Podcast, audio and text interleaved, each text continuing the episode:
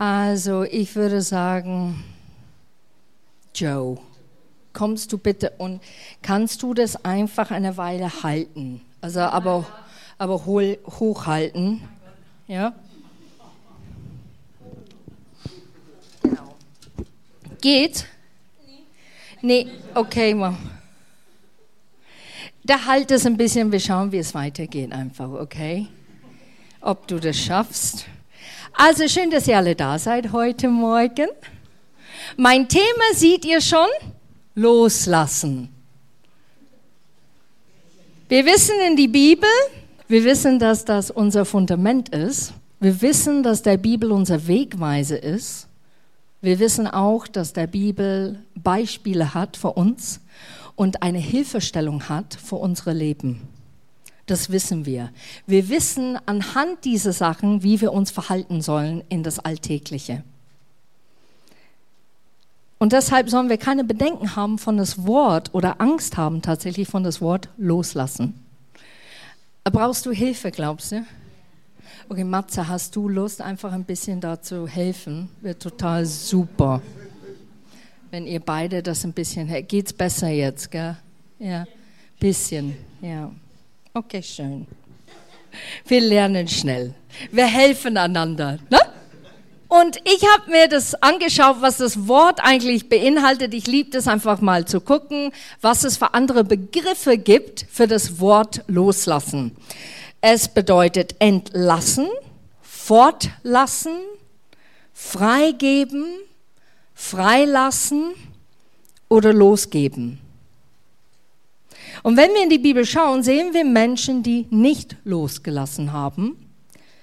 Und es hat eine negative Auswirkung in ihrem Leben oder im Leben der Menschen um sich herum. Schau arg, gell? du weißt du was, ich habe eine andere Idee. Wieso gibt es mir, okay, lässt es einfach mal los, gibt es mir in der Hand, ne? und ihr könnt wieder hinsetzen. Aber vielen Dank. Ja. Und ich stelle es mal hier einfach ab. So, Und in der Bibel sehen wir zum Beispiel, Pharao ist ein super Beispiel von nicht loslassen. Er hat darauf beharren, dass er nicht die Israeliten loslassen wollten. Er wollte Mose nicht loslassen. Und er musste ganz schlimm einbüßen, aber nicht nur er selber, sondern auch sein Volk.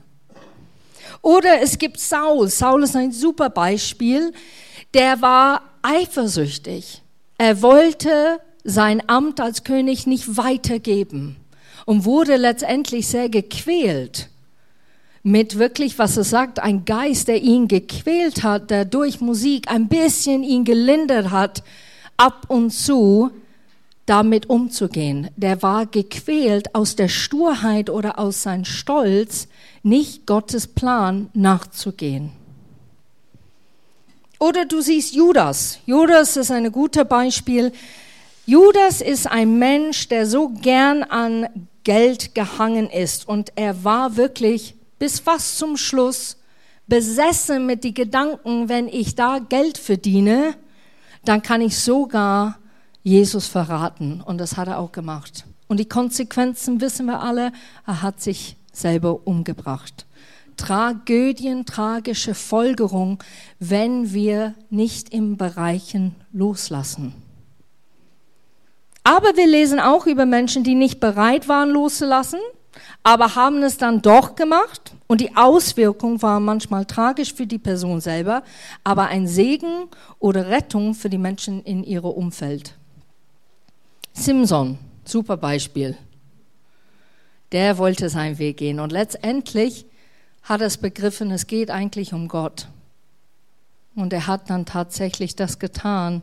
In den Tempel hat es zu Sturz gebracht, wo sehr, sehr viele gestorben sind, weil er einfach gesagt hat, okay, ich werde auch sterben, aber ich gehe jetzt Gottes Weg. Jetzt entscheide ich mich tatsächlich, Gottes Weg zu gehen. Oder Petrus.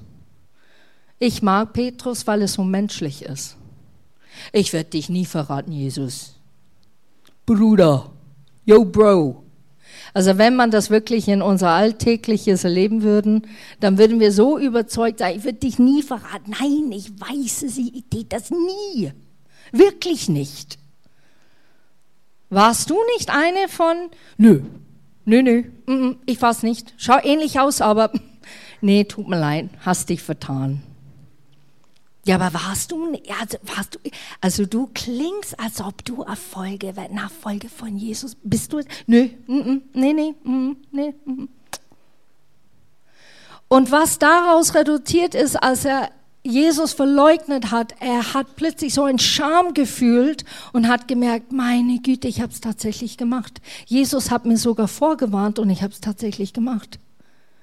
Und ich schäme mich so, aber letztendlich, Jesus war einer von den Jüngern, der wirklich hundertprozentig mit Jesus, wo er gestorben ist und auferstanden ist, ist mit ihm weitergegangen und hat ihn nicht mehr geleugnet oder verleugnet. Oder die zwei hier vorne, die das Tasche getragen haben gerade. Die haben losgelassen. Hätten es nicht gemacht, hätte man wahrscheinlich ein bisschen Rückenschmerzen gehabt, Muskelspannungen erlebt weil alles so schwer ist. Und ich glaube, das war für mich ein Beispiel, einfach zu sagen, wir tragen Lasten in unsere Leben und wir tragen die Weile für uns. Ne? Ich kann's alleine. Kennst du das von Kindergarten? Die Kinder, ich kann's alleine. Helfe ich dir? Nee, ich kann's alleine. Alles können die alleine. Und wir als Erwachsene, wir denken dasselbe. Ich kann's alleine. Ich kann das schaffen. Und dann kommt einer und sagt, bist du sicher? Kannst du es wirklich? Ich helfe dir doch gerne. Komm, wir, wir machen das zusammen, wir tragen das zusammen. Und dann vielleicht lässt man sich oder eine Vertraute lässt man das zu und sagt, okay, dann trag das bitte mit mir, hilf mir doch. Hilf mir, dieses Last zu zweit zu tragen. Aber letztendlich muss man tatsächlich den Last irgendwann bei Gott abgeben. Wisst ihr warum? weil er es tragen kann. Er ist so fähig, das zu nehmen und es zu entsorgen in einer richtigen Art und Weise, dass wir keine Schaden von uns haben. Und wir haben letzte Woche über Komfortzone geredet, ne? Und ich glaube, das ist auch ein Schritt, diese Komfortzone zu verlassen, ist auch Stück weit loszulassen. Loszulassen von seinem Komfort Vorzone loszulassen von Dingen, die uns immer wieder zurückhalten. Wir werden sehr oft Sklaven unserer eigenen Gedanken. Ich kenne das. Ich bin manchmal mental erschöpft von den Gedanken, die ich denke, wo ich denke, meine Güte, warum bin ich nicht selber drauf gekommen, hätte ich doch gleich zu Jesus gehen können. Man steht auf, der Gedanke kommt. Man spürt was, man denkt es, es hat sich nicht verändert, vielleicht die Umstände, die Situation, sei es in der Arbeit oder mit Familie oder mit sich selber. Man ist frustriert, man beschäftigt sich andauernd mit diesen Gedanken. Der ist wie eine Achterbahn, der immer wieder langsam, schneller, langsam, schneller durch die Kopf durchgeht. Aber er kehrt immer noch zurück. Und wir verarbeiten es vielleicht nicht, wie wir es verarbeiten sollen. Und das macht uns dann müde, richtig müde. Müde mit das Leben, müde mit die Umstände. Manchmal werden wir grantig. Kennt ihr das? Wenn du grantig wirst mit jemand anderem, da wirst du sauer, einfach weil du selber nicht zufrieden bist mit dir selber. Oder weil du denkst, da gibt's echt keine Lösung. Es gibt keine Lösung. Und für mich ist es wichtig, jetzt anzuschauen in der Bibel Menschen, die tatsächlich losgelassen haben.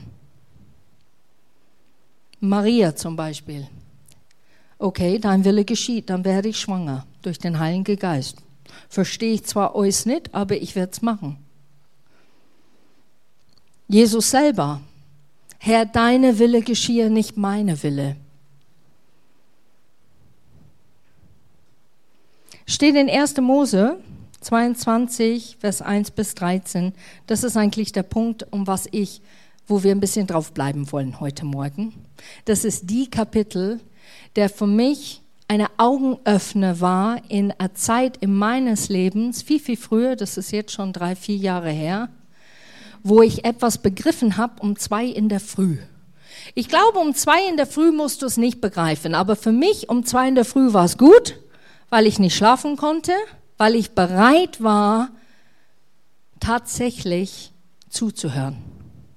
Und es gibt Momente in unserem Leben, Gott wählt es so geschickt aus, weil er uns kennt. Er weiß ganz genau die Stunde und sagt, aha, jetzt vielleicht kann ich mit dir reden. Jetzt kann ich dir was erzählen. Jetzt vielleicht bist du bereit zuzuhören. Und um diesen Fall war ich um zwei in der Früh bereit zu hören und wurde hingeführt zu dieser Bibelvers. Und ich habe diese Bibelvers dann gelesen. Und es geschah nach diesem Begebenheit, da prüfte Gott den Abraham und sprach zu ihm, Abraham. Und er antwortete, hier bin ich.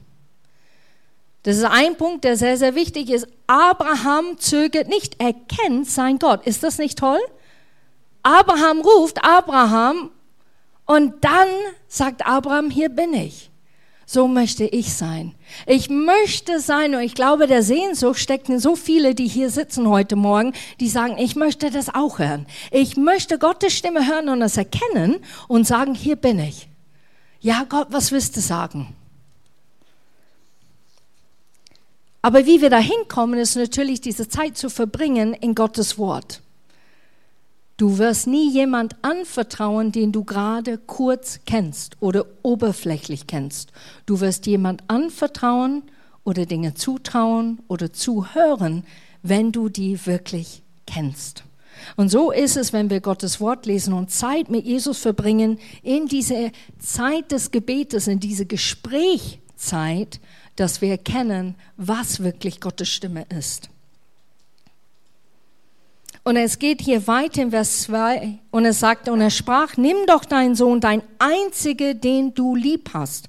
Ein andere Übersetzen heißt geliebter Sohn. Haben wir schon irgendwo gehört, oder? Nimm dein geliebter Sohn, geliebter Sohn. Hm. Das ist irgendwo auch in der Bibel. Isaac und geh hin in das Land Moria und bring ihn dort zum Brandopfer dar auf einem der Berge, den ich dir nennen werde. Geliebter Sohn, Gott hat das gesagt, als Jesus getauft worden ist. Hier ist mein geliebter Sohn. Ich glaube, das ist kein Zufall. Wir kommen zurück auf diesen Punkt. Vers 3, und da stand Abraham am Morgen früh auf, sattelte sein Esel und nahm zwei Knechte mit sich und seinen Sohn Isaak. Und er spaltete Holz zum Brandopfer, machte sich auf und ging hin an den Ort, den ihn Gott genannt hatte. Wenn du in die Bibel schaust und du siehst Abraham, du siehst, dass Abraham gerne mit Gott diskutiert. Und du erlebst das in dieser Phase mit Sodom und Gomorra mit Lot. Abraham sagt zu Gott, ja, ja, ja, ja, okay, okay, okay, äh, du willst das vernichten, aber, aber jetzt hör mal zu, wenn es äh, 50 übrig bleibt, der wirklich dich lieben, wirst du den Stadt retten? Und dann hat Gott gesagt, ich würde die retten. Okay, okay, okay, jetzt handle ich nochmal, wie wär's mit 10? Und so Abraham geht weiter und weiter und sagt, und wenn es fünf sind? Und deshalb kennen wir von dieser Charakterzug von Abraham, A, er zögert sich nicht mit Gott zu diskutieren, B, er vertraut Gott so sehr, dass er sich traut, solche Dinge zu sagen zu Gott. Aber es ist auch ein Teil von Abrahams Charakter, dass wir ein, ein Stück weit sehen. Und jetzt erleben wir tatsächlich hier, Gott sagt, nimm deinen Sohn und opfer ihn für mich. Und Abraham sagt nichts. Der sagt nichts. Der wollte seinen Neffe retten, aber der sagt nichts über seinen eigenen Sohn. Glaubst du es? Ich finde es merkwürdig. Und da kommen wir auch näher drauf ein, auf den Punkt gleich. Wenn wir ein bisschen weiterlesen, dann sage ich und erkläre ich, was meine Interpretation natürlich aus dieser Erkenntnis ist, warum Abraham gar kein Wort verliert in dem Moment, dass Gott ihn das beauftragt. Vers 4. Am dritten Tag, jetzt können wir richtig reingehen in das Wort Gottes heute Morgen, am dritten Tag Wisst ihr, dass Gott liebt Nummern? Wisst ihr, dass Nummern auch eine Bedeutung hat in die Bibel? Sieben zum Beispiel ist Vollkommenheit. Am sieben Tag ruhte sich aus. Drei ist die Einigkeit dieses Gottesbild, die Dreieinigkeit. Am dritten Tag ist Jesus auferstanden. Um drei Uhr ist er gestorben. Drei. Ich finde das kein Zufall. Gott ist nicht ein Gott, der Zufälle gibt, wenn wir lesen. Und wenn wir den Bibel so ein bisschen forschen, dann finde ich das noch mehr erstaunlich, wie wie Feinarbeit Gott macht in sein Wort. Er macht so viel Feinarbeit, was er manchmal Freude, ich glaube, er hat echte Freude dran, wenn wir die Bibel lesen und dann sagt er, siehst du es? Hast du es gefunden? Super, du hast es gefunden, toll. Da hast du ein Stück weit über meinen Charakter jetzt noch mehr kennengelernt, dass ich ein Gott bin, der die feinste Details gibt. Mach nichts, wenn du es übersiehst, aber wenn du es findest, dann jubel ich mit dir. Du hast etwas begriffen. Am dritten Tag erhob Abraham seine Augen und sah den Ort von ferne. Da sprach Abraham zu seinen Knechten, bleib hier mit dem Esel. Ich aber und der Knabe wollen dorthin gehen und anbeten, und dann wollen wir wieder zu euch kommen. Hä? Und dann wollen wir wieder zu euch kommen? Interessant. Vers 6. Und Abraham nahm das Holz zum Brandopfer und legte es auf seinen Sohn Isaak. Er aber nahm das Feuer und das Messer in seine Hand und sie gingen beide miteinander. Jetzt weiß ich nicht, wer hat Kinder hier? Wer kennt Kinder? Ja, glaube alle, ne? Wenn ich sowas von Gott hören würde, ich würde nicht sagen, schlepp du den Holz. Gell? Du auch nicht. Na. Ich hätte dann gesagt, okay Gott, das dauert ein bisschen, weil ich mache dann die rote Teppich bis zum Berg hinauf. Ich trage Huckepack mein Kind dann auf. Ich gebe ihr so eine super Mahlzeit, dass sie das nie vergessen wird. Ich würde alles machen, das zu verzögern. Ich würde alles machen, mein Kind in dem Augenblick das Leben schön zu machen. Nö, Abraham, nimm dem Holz, mein Sohn. Ist natürlich eine Kultursache, ne? Wir leben auch in einer anderen Zeit wie in der biblischen Zeit. Es war gang und gäbe, dass Kinder zu folgen hatte. Es war gang und gäbe, dass die helfen sollte. Es war gang und gäbe, dass die Sachen geschleppt haben, die vielleicht heutzutage nicht tun. Weil es andere Möglichkeiten gibt, weil wir vielleicht ein bisschen weicher geworden sind weil wir immer die armen Kinder machen so viel, ne? Die, also die haben viel zu tragen. Ja, weißt du? Ja. Nur eine Gedanke.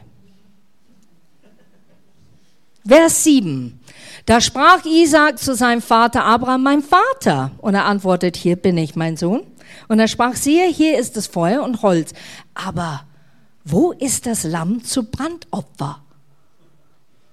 Und Abraham antwortete, mein Sohn, Gott wird für ein Lamm zum Brandopfer sorgen.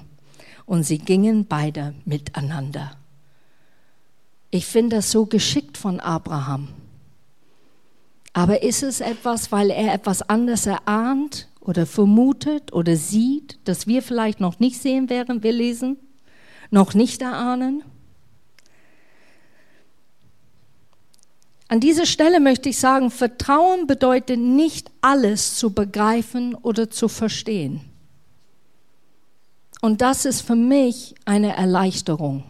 Wenn ich in einem Moment bin in mein Leben, wo es mich manchmal zerreißt, kennt ihr das, wo es dich wirklich so belastet, wo du denkst, boah, jetzt geh irgendwo auf dem Feld, hoffentlich ist keiner da, der macht Gassi mit dem Hund oder mit dem Hamster und ich schrei jetzt los. Weil es ist einfach zu viel für das Menschliche noch weiter zu ertragen, noch weiter das zu auszuhalten. Aber was ich eins begriffen habe, und das möchte ich so gern weitergeben, ist, Vertrauen bedeutet nicht alles zu verstehen und zu begreifen in dein Leben. Du musst nicht alles, austifteln. Gott hat dich nie verlangt und jetzt, wenn du es begriffen hast und alles verstanden hast, dann überhaupt nicht. Das hat nichts mit Loslassen zu tun. Vers 9. Und als sie an den Ort kamen, den Gott ihn genannt hatte, baute Abraham dort ein Altar und schichtet das Holz darauf. Und er band seinen Sohn Isaak und legte ihn auf den Altar oben auf das Holz. Wenn wir die Bibel lesen, das ist Alte Testament. Und wir sehen aber im Neuen Testament, und da möchte ich wirklich gerne da reingehen kurz, weil es zusammenhängt. Hebräer 11 ab Vers 17 steht deutlich drin, Abraham glaubte so unerschütterlich an Gott, dass er sogar bereit war, seinen einzigen Sohn Isaak zu opfern. Und als Gott ihn auf die Probe stellte,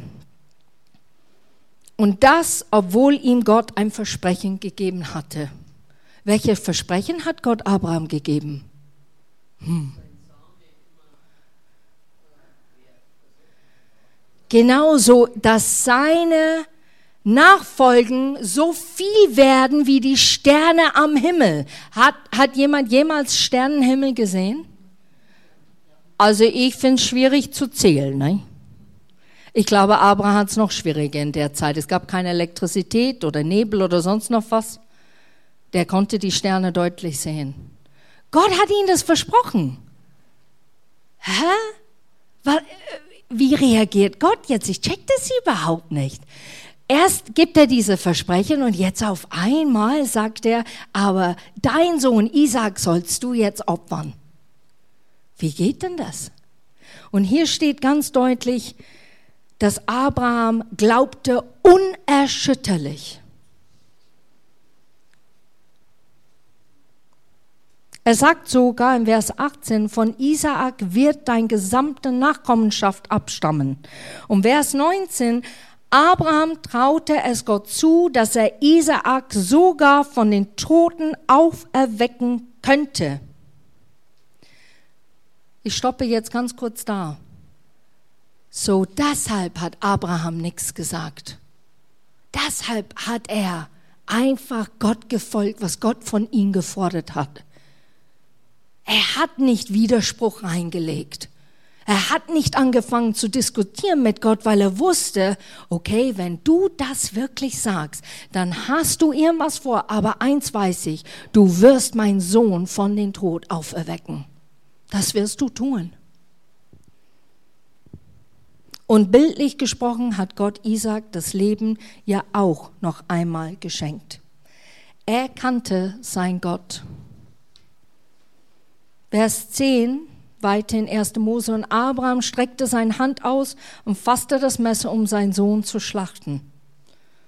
Aber da rief der Engel des Herrn von Himmel her zu und sprach, Abraham, Abraham. Und er antwortet, hier bin ich. Er sprach, lege deine Hand nicht an den Knaben und tue ihm gar nichts, denn nur weiß ich, dass du Gott fürchtest. Nicht fürchtest mit Zittern, Bammel oder Angst, sondern Ehrfurcht. Du hast so einen Respekt von Gott selber, das erkennen wir. Das sehen wir alle, der jetzt gerade zuschaut. Weil du deine einzige Sohn nicht verschont hast um mein Willen. Jetzt haben wir gehört, dass deine Nachkommen so viel wie die Sterne wollen. Das ist ein Versprechen, das Gott gehalten hat. Aber was wir auch erkennen müssen in diese ganze Kapitel, es wurde ständig mit Bündnissen gemacht, mit Ländern, mit Menschen. Und das habe ich schon mal erwähnt in einem Predigt, aber ich erwähne es nochmal, weil es sehr viel Gewicht hat an das, was eigentlich vorgeht in diese Kapitel. Ein Bund zu machen mit jemand anderen bedeutet, wenn du Ärger hast, dann komme ich mit was ich habe und ich helfe dir. Wenn ich Ärger habe, dann wirst du mir helfen, mit dein Hab und Gut mich zu retten. Das ist ein Bund. Was du tun darfst, das darf ich auch tun. Jetzt kommen wir näher an der Sache. Gott hat einen Bund mit Abraham. Was Abraham machen wollte, durfte Gott letztendlich machen. Und was hat Gott gemacht? Er hat seinen geliebten Sohn am Kreuz geschickt. Er durfte. Gott durfte es machen, weil sein Bundpartner es genau dasselbe gemacht hat im Natürlichen. Ich finde das so der Hammer weil es zeigt wieder mal, wie spezifisch unser Gott ist mit seinem Wort und wie treu er sein Wort wirklich meint und wie er Dinge wirklich da durchzieht. Er sagt, ich habe diese Bund und weil Abraham bereit war, seinen Sohn zu opfern, darf ich es tatsächlich tun. Ich darf es tun. Und ich glaube, das ist der Grund, warum diese Geschichte tatsächlich hier drin steht. Aber nicht nur das. Es geht nicht um bereit zu opfern. Es geht bereit um Vertrauen. Das ganze Geschichte um zwei in der Früh, als ich das gelesen habe, habe ich mich erschrocken. Vielleicht wie viele von euch würden euch erschrecken, wenn ihr so eine Kapitel lesen würde. Was verlangst du von mir, Gott? Was erwartest du von mir? Ist das echt dein Ernst?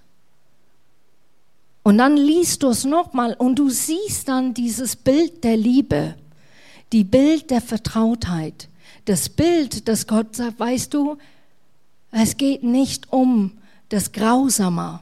Es geht nicht darum, dass ich etwas von dir so verlange, dass du nicht die Kraft dazu hast zu tun, sondern Kerstin, vertraust du mir? Und heute Morgen frage ich euch diese unangenehme Frage. Und ihr müsst es nicht beantworten. Vertraust du ihm?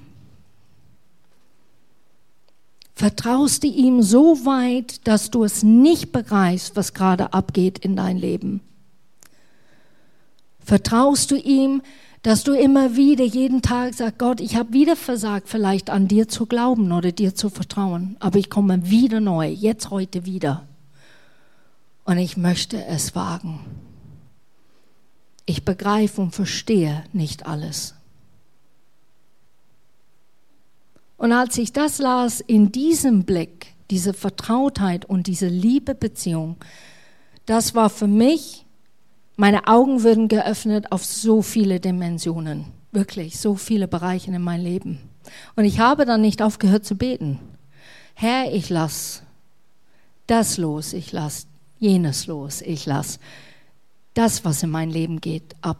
Ich lasse das los. Ich lasse es los. Ich lasse es los. Und hilf mir nicht nur bei meinem Wort zu bleiben und nicht bei Gebete zu bleiben, sondern es wirklich zu meinen. Und das bedeutet nicht, dass man ein Held ist oder dass man eine Heldin hier ist und dass man so super stark ist. Im Gegenteil. Es sind sehr, sehr viele Tränen geflossen im Lauf der Jahre, dass immer wieder diese Erinnerung kam, oh, du hast es mir gegeben, Kerstin. Oh ja. Ich wollte es wieder nehmen.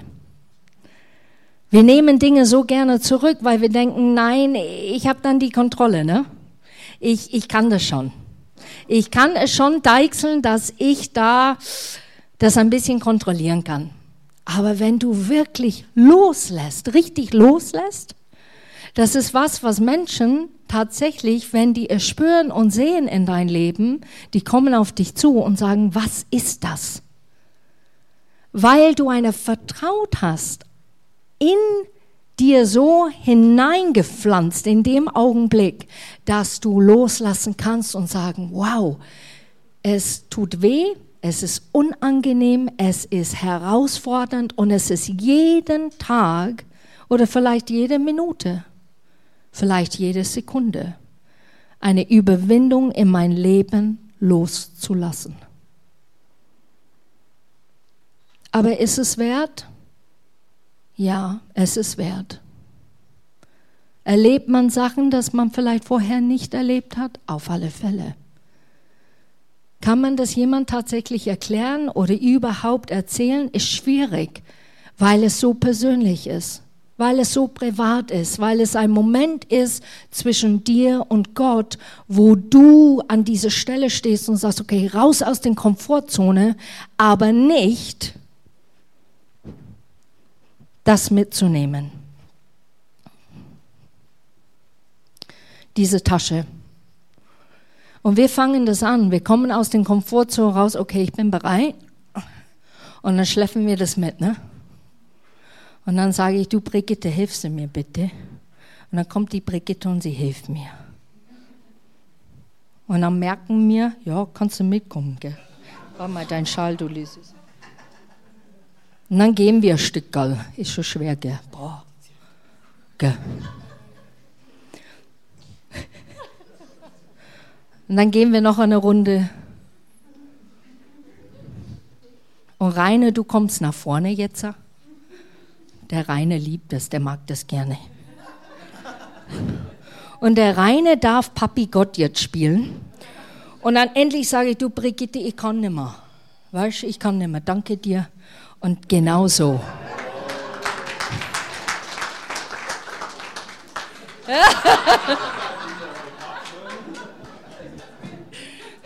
Das ist das Spannende, wenn man Überraschungsgäste nimmt.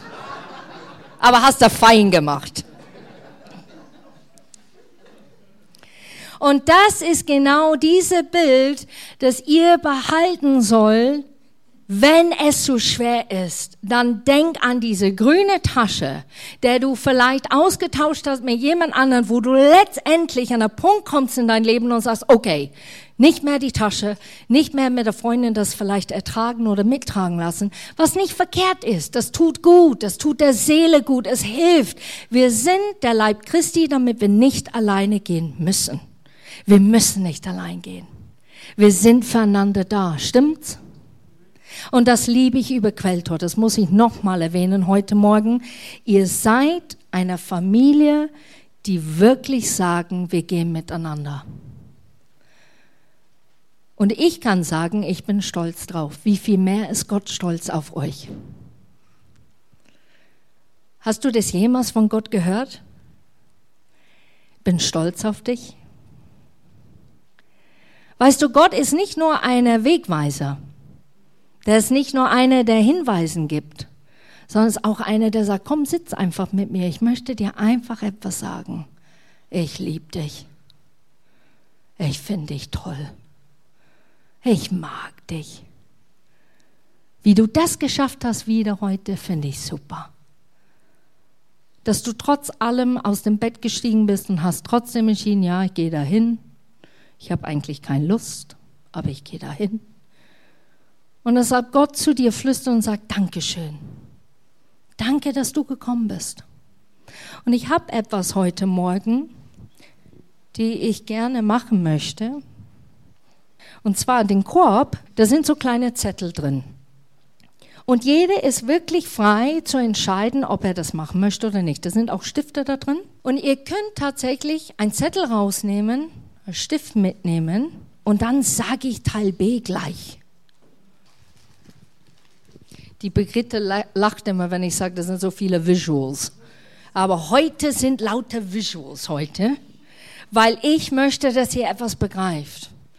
Dass ihr nicht hier rausgeht und sagt, mei, da waren viele Worte, was war der Bibelvers normal? Oh ja, glaube ich, erste Mose irgendwas. Sondern, dass ihr nicht nur daran erinnert und nachschaut, sondern dass ihr etwas tut heute Morgen. Und zwar, Christian wird ganz liebevoll Gitarre spielen. Und während der Musik spielt und ihr einen Zettel nimmt, habt ihr tatsächlich die Gelegenheit heute Morgen vielleicht ein Wort, vielleicht mehrere Worte, vielleicht ein Satz, der dich nicht loslässt, der dich quält, der dich vielleicht jagt, sogar in deine Träume. Situationen oder Umständen, wo du merkst, ich komme nicht darüber hinweg.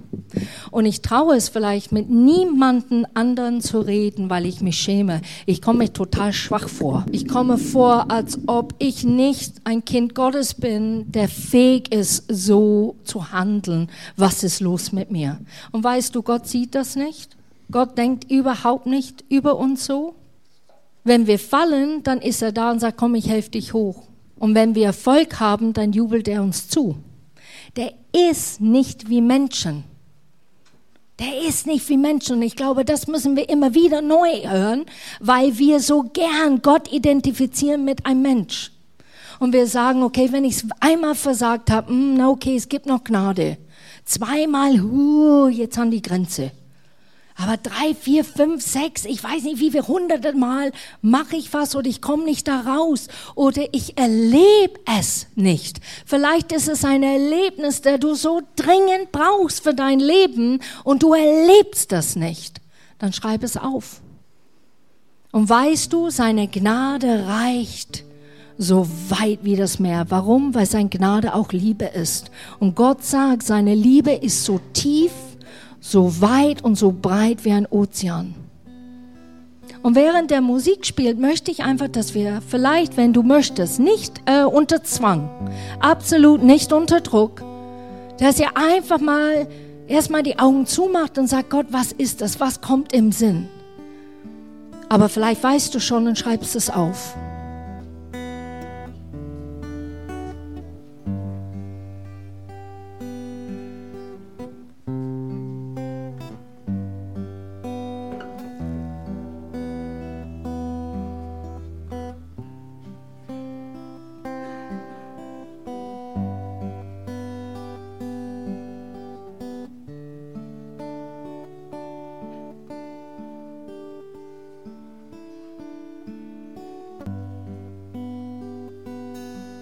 Genau so ist es. Der zweite Schritt. Keiner wird das sehen. Ich kann es euch garantieren. Wenn du das auf dein Papier geschrieben hast und du möchtest es loslassen, du möchtest es wirklich bei Gott lassen, dann ist es nur symbolisch gemeint hier vorne. Dass du einfach den Mut fasst und sagst, okay, ich mache diese Schritte hier vorne und ich schmeiß das Ding jetzt rein zerreiß es, ich schmeiß es hier drin und ich lasse es hier. Und es ist für dich eine Erinnerung, wenn du Zeit hast wieder mit Gott, dass du nicht vergisst, du hast es schon getan.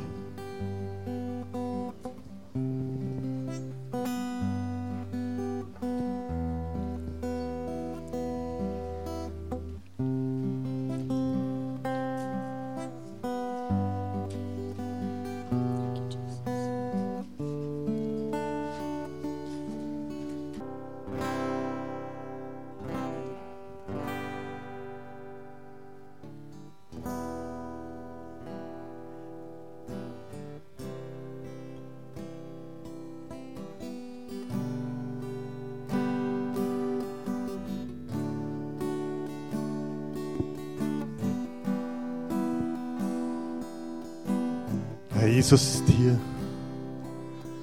Das, was du jetzt gehört hast in deinem Herzen, wirbt der Vater mit seinem Sohn Jesus Christus für dich, für dein Herz, für dein Leben. Sprich zu dir, wirf dein Vertrauen nicht weg, welches eine große Belohnung hat. Ja, Geduld hast du nötig, damit du den Willen tust und das Verheißene empfängst. Was ich dir verheißen habe, das ist wirklich für dich, aus Liebe für dich gegeben. Auch wenn du es jetzt noch nicht siehst, ich habe es dir jetzt schon gegeben. Empfang es in deinem Herzen, in deinem Leben. Halt an dem Vertrauen fest. Mein Wort ist wahrhaftig. Was ich zusage, halte ich gewiss. Halte fest. Der Lohn ist groß. Leben in Fülle für dich, Heilung und Wiederherstellung. Um des Werkes Jesu Christi willen. Für dich.